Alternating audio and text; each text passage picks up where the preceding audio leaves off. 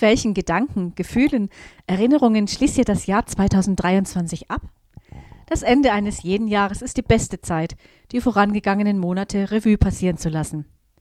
Während ich diese Sendung vorbereite, regnet es draußen in Strömen und ein orkanartiger Wind lässt mich froh sein, daheim bleiben zu können.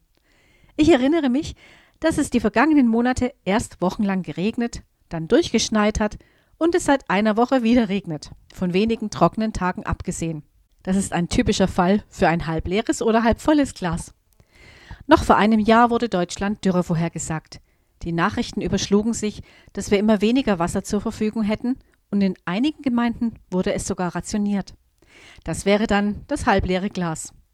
Dieses Jahr ist das genaue Gegenteil der Fall und schon werden Überschwemmungen vorhergesagt, also das halbvolle Glas.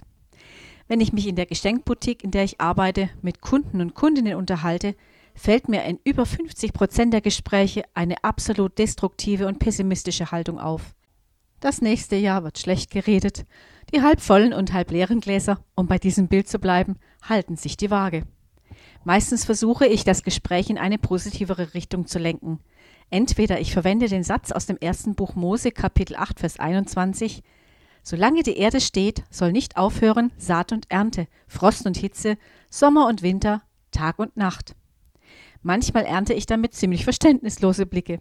Aber ich vertraue fest darauf, dass Gott als einziger den kompletten Durchblick durch die globale, aber auch durch die persönliche Situation eines und einer jeden hat. So kann ich mich auch an den Worten Jesu aus Lukas 21, Vers 28 festhalten. Wenn aber dies anfängt zu geschehen, so richtet euch auf und erhebt eure Häupter, weil eure Erlösung naht. Wenn ich mich an diesen Zusagen entlanghangele, dann brauche ich nicht mehr im Internet zu recherchieren, welche die neuesten Verschwörungstheorien sind. Ich brauche mich auch nicht mehr mit anderen darüber streiten, welche Bibelübersetzung besser ist. Nebenkriegsschauplätze sind dann nebensächlich. Bis gleich nach der Musik.